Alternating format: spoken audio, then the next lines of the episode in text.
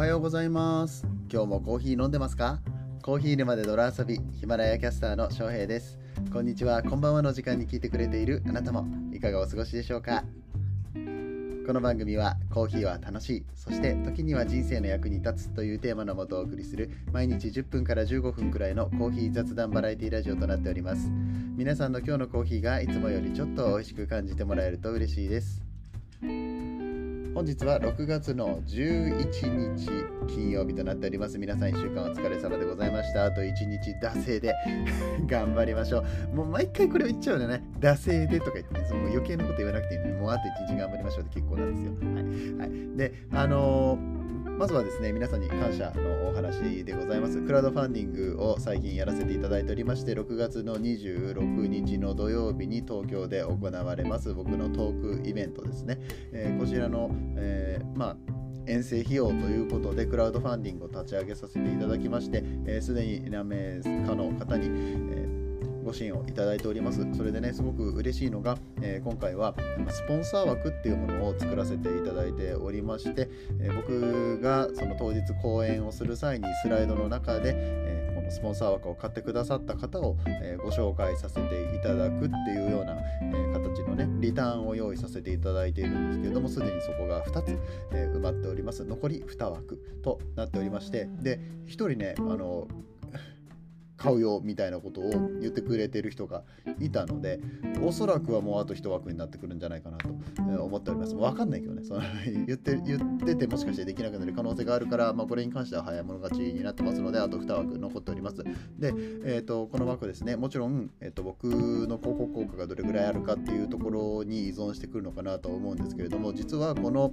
えー、今回のイベントっていうのは、えービデオの撮影があります。そして、えーと、映像配信が YouTube の方でされます。有料動画とはなるんですけれども、えー、そちらの有料動画がこのサンクチュアリ出版さんという、まあ、めちゃめちゃ有名な出版社さんがやっているイベントになりますので、えー、そこに登録されている方だったりだとか、もしくは単品で動画を買ってくださった方、すべてが将来的にずっと見ることができるような動画になっていて、その中にスポンサーとして残っていくっていう意味では、はあのとってもお得な枠になってるんじゃないかなと思いますので皆さんぜひぜひ、えご活用いただければと思いますどうぞよろしくお願いいたします、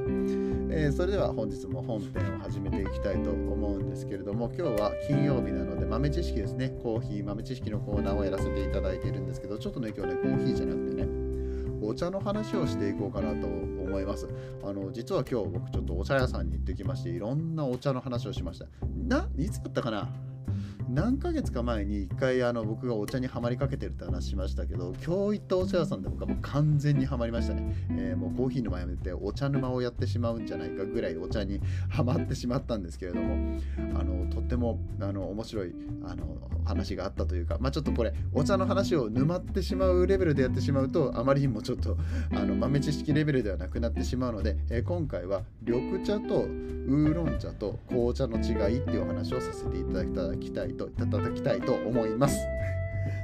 はいじゃあ本編やってまいりましょう。この放送は歴史とか世界遺産とかを語るラジオ友沢さんの提供でお送りします、えー、さてさて皆さん、えー、緑茶は、まあ、日本でよく飲みますね。えーと、緑茶と麦茶の違いは分かりますよね。麦茶は麦のお茶ですから、あのまああのお茶の葉っぱを使ってないので、あのまあまあ全然違う飲み物だっていうところですね。うんえー、で、あの今日のテーマとさせてもらってるのは、緑茶、ウーロン茶、紅茶の違いっていう話なんですけれども、もうちょっと細かく分けていくと、えーと、と黄色のお茶、黄茶とか、あとは白茶。っていうものがあります。ジャスミンティーとかはこの白茶が入ってたりとかしますかね。混ざってるパターンが多いんですけどね。ジャスミンの花とこの白茶が混ざってたりとかすることがよくあるんですけれども、これってそもそも実は同じものだってご存知でした？えって緑茶用の葉っぱがあって紅茶用の葉っぱがあってウーロン茶用の葉っぱがあるんじゃないのっていうふうに思ってる方すごいたくさんいると思うし僕も昔はそういうふうに思ってましたけど実は同じ葉っぱなんです。ただえウーロン茶はやっぱりあの中国強いですよね。でじゃあ紅茶はどこって言ったらインドとかスリランカとか、えそういう国が強かったりするし、あのまあ、紅茶の話で言うと例えば、えっとまあ、アールアールグレーはごめんなさいフレーバーティーだから、えっと、あれねセイロンティーがベースになってたりとかしますよね。じゃあセイロンティーっていうセイロンの葉っぱがあるでしょあとウバっていう葉っぱがあったりとかあとキームンとかあとはまあダージリンが有名ですかね。ダージリンの初摘みのお茶がダージリンファーストフラッシュって言ったりとかね。日本でもありますよね。緑茶のあの一番摘みのやつが美味しいとかなんかいろいろそんな話はありますけれども、え、そうやってまあいろいろとこうえー、お茶の種類があったりとかするんですね。これ、緑茶に関しても同じです。えーと、ごめんなさい、緑茶に関してはそんなに詳しくはないんですけれども、例えば何やろ、五香っていう、え、お茶があったりだとか、とちょっと待ってよ、今日の行ってきたお茶屋さんの写真とかを見たら、多分あのそういう種類の話とかもね、あのちょろっとあったりとかはすると思うんですけど、えっ、ー、とね、サミドリ種とかね、朝日品種とか、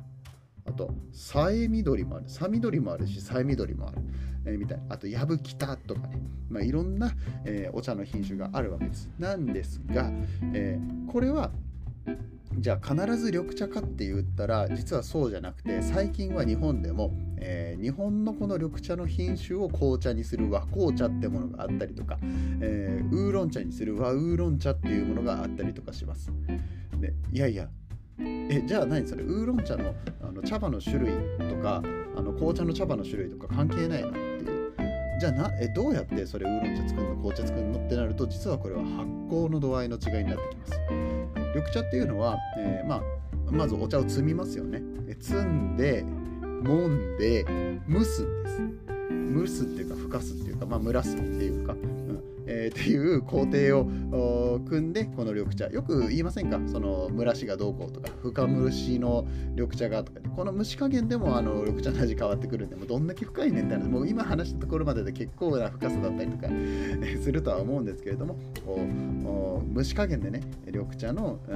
茶葉の種類と蒸し加減で味がだいぶ変わってくるよ。ここに茎の部分を入れるのが仮金でとかなんか煎茶でとかあの玉露の部分は上の方だけでとかねいろいろあるんですよ。あの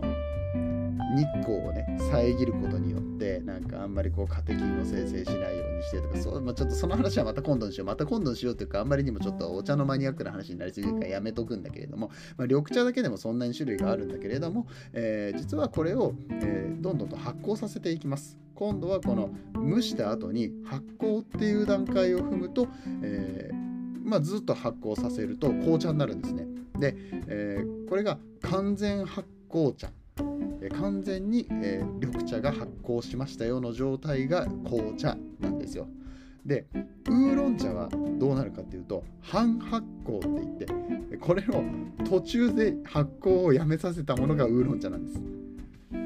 意外でしょ？だってさ緑茶と紅茶の間の味じゃないじゃんウーロン茶ってそれは、まあ、種類が違うからなんですよ。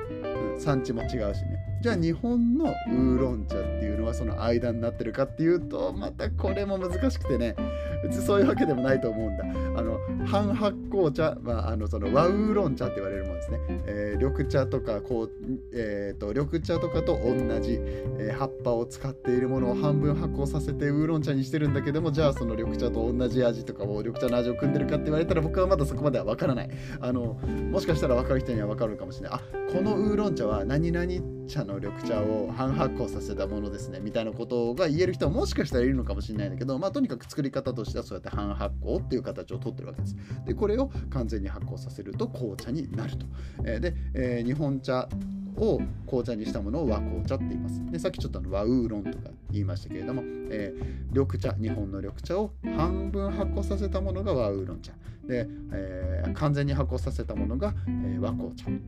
でしかもまたねややこしいのがこの和紅茶の 弱発酵とかいうのがあるんですよもうここまで来るとわけわからん読んでるんでね、これ以上はあまりもう説明はやめとこうかなと思いますけれども、とりあえず皆さんに今日覚えて帰っていただきたいのは、緑茶にはいろんな種類があるよ。で、いろんな種類があるんだけれども、えーと、発酵のさせ方によって全く発酵させてないものが緑茶であれば、完全発酵したものが、えー、和紅茶。で、えー、和紅茶と緑茶、えー、普通の、えー、緑茶の間にある、えー、半分発酵させたものが和ウーロン茶だよっていうことを、まあ、覚えて買っていただきたいな。これでも結構例えば焙煎とかと似てると思いませんか、うん、あのコーヒーのね焙煎のし具合によって深入りとか浅入りとかで味が変わってくるっていうもう全然味変わりますからね、うん、でその浅入り深入りの加減でも外をしっかり焼いているのかとか中をしっかり焼いているのかとかね。何分火入れをしたのかみたいなので味が変わってきます。まあこれはもしかしたら、うんと、緑茶の話だけで言うんだったら、うとこの緑茶緑茶の蒸らし方っていうんですか、ふかし方っていうんですか、みたいな話になってくるけれども、広い意味で言えば、この和ウーロンとか和紅茶の話にもつながってくるのかな。だって全く同じ材料ですからね、全く同じ材料なのに全然違う味のものが出てくるっていうのみたいなこれは本当に面白いなと思って、ね、まだまだお茶の世界も深いですし、コーヒーの世界も深いですし、えー、こういうことを勉強していくことによって、まあ、味の取り方だったりとかね、うんといろんなセンスが磨かれていくもんだなと思うのでこれから僕は、えー、お茶に関してはもっと勉強していこうかなと思っております。ただね ただお茶は本当に深い。もうちょっとねビビった。マジで。なんでお茶を飲んでるのに僕はあの料理を食べてるような気持ちになるんだろうか。うん、なんかお茶を飲んでるのにお魚定食を食べてるみたいな雰囲気に あの僕の心とか頭の中でねそういう風になったことがあったりとかしてマジでびっくりしたんですけどもで後々聞いてみたらあこの緑茶は、えーとまあ、お抹茶だったんですけれどもこのお抹茶は、えーと、肥料にお魚を使っててで、えー、特にここの緑茶に関しては、えー、大量にそのお魚ベースの肥料を使っている関係があってちょっとそういう魚系のミネラル感が感じられたりとかしますとか言ってへーっていう話ですよね。なんでお茶飲んでお魚定食の味がするんってこれは本当に、ね、体験してみないと分かんない話だと思うのであの皆さんぜひお近くに、えー、お茶の専門店みたいなところがあったら行ってみてください、えー、僕がおすすめするのは京都の鳩屋さんっていうお店ですね。嵐山の方にありますが、えーと、まだね、えこれからかな、えお取り寄せサイトとかの整備をしていくみたいな話をしていらっしゃったので、えーとまあ、とりあえずインスタグラムをじゃあ、え貼っておきますので、ね、そちらの方見ていただいて、えー今後の動きをチェックしていただければと思います。もう一つ、もう一軒お茶屋さん僕がおすすめするとしたら、これもまた京都なんですけど、有限さんってお店があります。こちらはあの煎茶をあの結構ベースにやっておられるお店で、さまざまな種類の煎茶、えー、味の違いなんかを楽しむことができます。すいません、ちょっと関西の話ばっかり、あの緊急事態宣言であんまり外に出られなかったりだとかすることはあるかもしれませんけれども、まあ、そこら辺の、えー、サイトの中でね、書かれている情報をもとにインターネットで、えー、まあ、楽天とかでも何でもいいですけど、お取り寄せをするっていうのもまた一つありなのかなと思います。え、ということで、本日は、え、緑茶、え、ウーロン茶、紅茶の違いっていう話で、えまあ、和紅茶とかはウーロン茶の話もさせていただきました今日のお話が面白かったよと思っていただけた方はぜひ、えいいねボタンコメント、えそしてチャンネルのフォローやシェアで応援していただけると嬉しく思いますそれではここからはコメント返しのコーナーです。コーヒー沼で泥遊びではいただいたコメントに全て声でお返事をしております。ラジオの頼りのような感覚で質問、クレーム、口、感想、えー、何でも結構でございます。そしてクラウドファンディングをやっておりますので、ぜひぜひそちらの応援の方もね、えー、よろしくいただければと思います。えー、では本日のコメントはえ、ちょっと待ってねこれまたあのたくさんコメントをいただいているんですけれどもヒマラヤさんでさどこにコメントをいただいたのかわかんないんですよ それがまたあのちょっとめんどくさいところでございまして、えー、何件か前のコメントにえー、っとコメントじゃ何件か前のお話にコメントをいただいております。まずはマグカップで飲むコーヒーの安心感の話ではなかった。ごめんなさい。これはこの間全部返した。えっ、と、あじゃり餅と深入りコーヒーのペアリングの話ですね。はい。えっ、と、水曜日にさせていただいた話でございます。こちらにはコメントがございませんでした。違うんかいってもの。調べてからね、喋ればいいんだけどね、一回もまだあの、